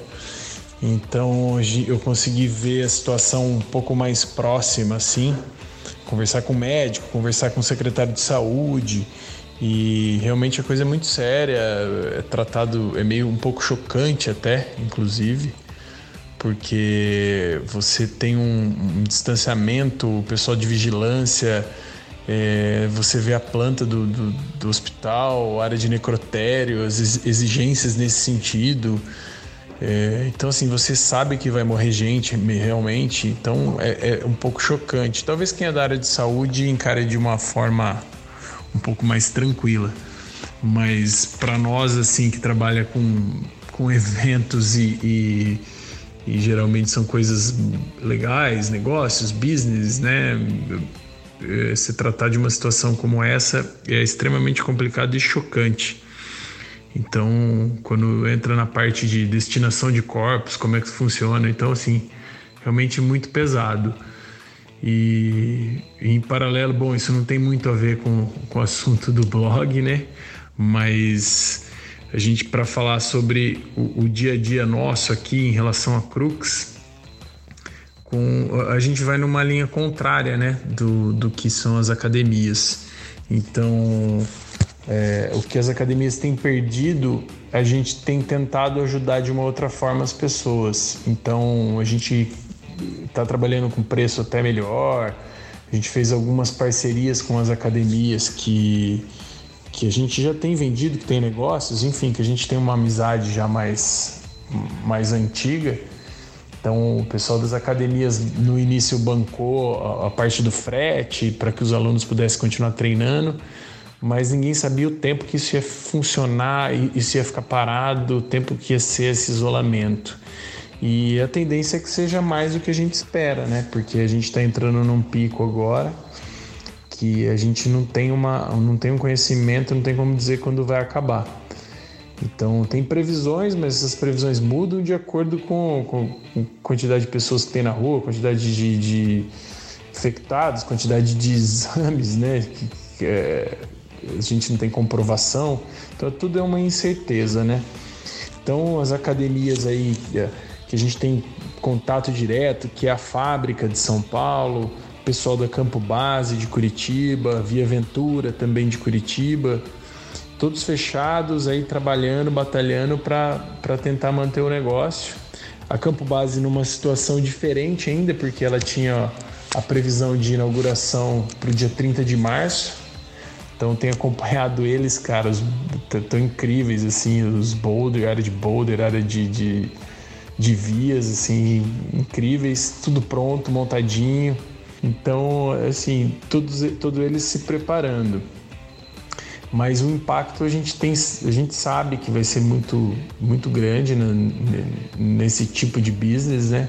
E a gente espera que os alunos possam voltar em sua grande maioria é, com os cuidados. A gente não sabe bem quais vão ser os cuidados de distanciamento, exigência nas academias, mas com certeza vai ter uso de obrigatório de máscara, é, dispenser de álcool gel, esse tipo de exigência, talvez medição de, de temperatura na entrada, túnel de desinfecção com produto. Não, não, se sabe. A gente vai, espera que seja o mais simples possível e que isso passe né, o mais rápido possível. É, a gente não tem muito o, o que esperar senão o distanciamento mesmo, as pessoas fazerem o esporte nas academias com certo distanciamento, então vai ter aquela galera se cumprimentando, vai ser um cumprimento de longe, vai ser uma coisa estranha, esquisita, fria, né? E por outro lado, a gente tem a vantagem que o nosso esporte é um esporte de montanha, então eu acredito que esse distanciamento, o fato de estar na montanha, são menos pessoas, acabe que a gente possa logo voltar a ter essas atividades. O que eu tenho notado tem muito pessoal de bike, né? Bike, tá, como as academias são fechadas, área de lazer, academias de prédio, condomínios, tudo fechados, o pessoal tem saído de bike, pedalando, pedalando, pedalando. Então, é, isso eu acho que é a atividade que mais está tá rolando. Então, assim, que a gente espera que passe logo, e que precisar da gente, estamos às ordens aí. Um grande abraço a todos. Para finalizar, essa é uma pergunta que eu estou fazendo durante essa pandemia e que já obtive várias respostas, algumas mais otimistas, outras não tão otimistas. Na sua opinião, você acha que toda essa pandemia, esse problema que o Covid-19 está trazendo, ele vai mudar a nossa sociedade? Ou quando tudo isso acabar, vai voltar a ser a mesma coisa? Olha, infelizmente, eu acho que eu vou ficar muito no, no meio a meio aí, viu? Eu tenho a esperança de que as pessoas é, voltem um pouco diferente, enxerguem-se um pouco diferente, porque tá, na minha visão, né, tá visível de que é, a, a atitude de poucas pessoas está influenciando diretamente na vida de várias outras. E quando você observa isso, quando isso é posto à tona, algo tem que ser feito, né? Desde que é, a pessoa em si tenha que mudar, ou a sociedade em si tem que enxergar a responsabilidade que ela tem de uma forma diferente, né? Eu tenho um certo otimismo com relação a esse final.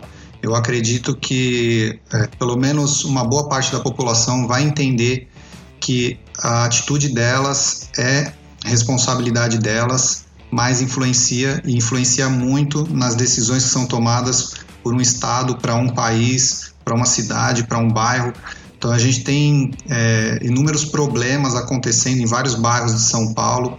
A gente tem pessoas que estão saindo, que não estão se preocupando, mas tem muita gente que está se preocupando. Então isso é algo que é, ainda me traz uma certa alegria de ver. Eu gostaria que fosse muito mais, que muito mais pessoas se mobilizassem que entendessem que era um momento de deixar o ego de lado, de trabalhar em sociedade, de pensar no melhor do próximo, que isso consequentemente vai trazer sempre o melhor para ela mesma, né? Então é, é uma situação em que você está doando algo para poder ganhar algo em troca. Mas infelizmente a gente não viu isso. Então, de certo modo, eu tenho esperança de que uma parte, nem que seja pequena, da população vai mudar a visão que tinha antes da pandemia para uma visão um pouquinho mais é, socialmente inclusa, assim, mas eu acredito que ainda tem um longo caminho para a gente se transformar numa sociedade mais é, unida e que tenha uma, uma conexão maior entre as pessoas, entenda um pouco mais o que, que é responsabilidade social. Então, eu tenho esperança de que vai melhorar, mas eu não tenho a esperança de que vai ser uma melhora muito grande. Vai ser uma melhora, mas ainda tem muito que a gente aprender. É questão de tempo, outra pandemia vai acontecer, porque né, os virologistas falam muito sobre isso, que uma das certezas que existem no mundo é de que vai ter outra epidemia de vírus, principalmente vírus de gripe, porque são os que são mais fáceis de transmissão.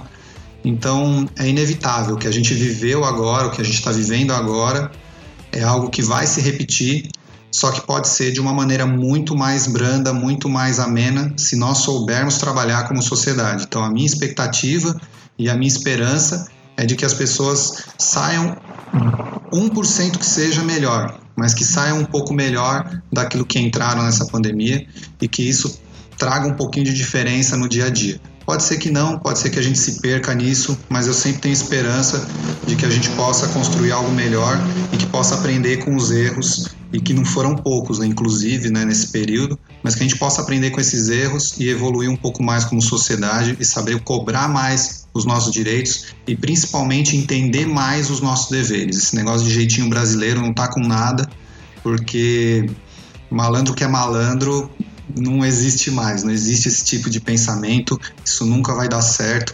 O que dá certo é a gente entender o que, que são as regras onde que é o nosso espaço, o que, que é nosso e o que, o que, que é o nosso dever e o que, que é a nossa responsabilidade também dentro da sociedade. Não é só aquilo que o governo deve para nós, mas é o que nós devemos para o governo. Não é só o que a gente pode tirar da sociedade, mas também é aquilo que a gente tem que devolver para a sociedade. A gente tem que saber esse equilíbrio e ponderar um pouco mais sobre essas atitudes que a gente tem tido para tentar buscar algo melhor no nosso futuro.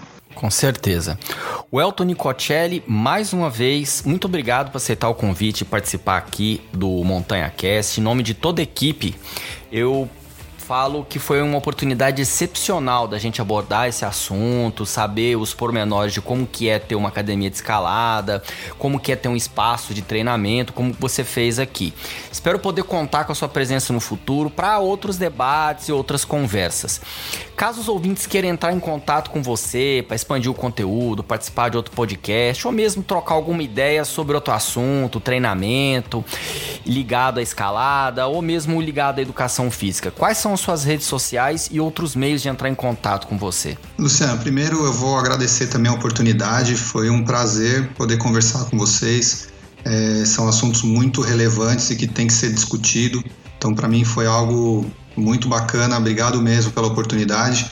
E a Sexto Sup, a gente tem trabalhado muito com o Instagram, então é o lugar que a gente mais foca, a gente dá as respostas mais rápidas por lá. Então, quem, te, quem quer uma resposta mais dinâmica pode entrar em contato no Instagram, é Sexto Sup Escalada, tudo junto, 6SUP Escalada. E também pelo é, WhatsApp, a gente dá umas respostas diretas também para o WhatsApp. A gente está trabalhando com a questão de site ainda, a gente não tem é, ficado muito em cima. Tem o nosso e-mail também para quem quiser trabalhar com, com e-mail, que é contato arroba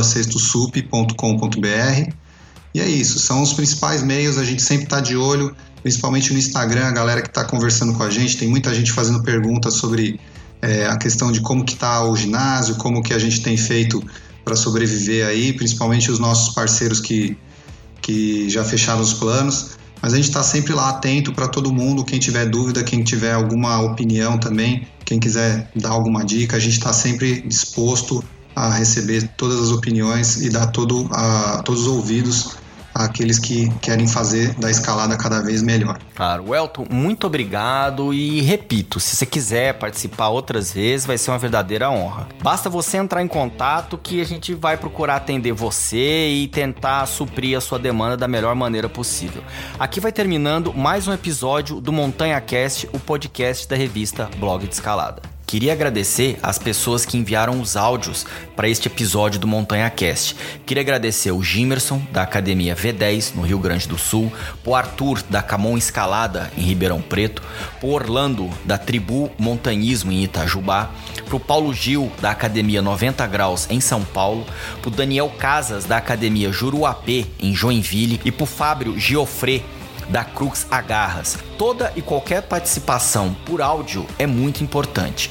Se você ouvinte quiser enviar um áudio para o Montanha Cast, envia para contato.blogdescalada@gmail.com. Publicaremos o seu áudio com o maior prazer. Caso o ouvinte tiver alguma dúvida, algum comentário ou mesmo alguma sugestão de assunto ao Montanha Cast, basta entrar em contato conosco em blogdescalada.com e por meio de nossas redes sociais, Instagram, Facebook ou Twitter. Caso seja possível, providenciaremos um episódio totalmente dedicado à sua sugestão e faremos um agradecimento especial para você.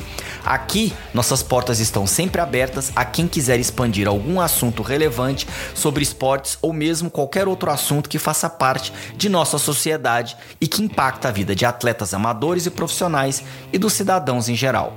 Uma vez a cada 15 dias, nós aprofundamos um tema relevante para as pessoas que praticam esporte, em especial montanhismo e escalada, e que se faz necessário refletir sobre a sociedade e assuntos que fazem parte de nossas vidas.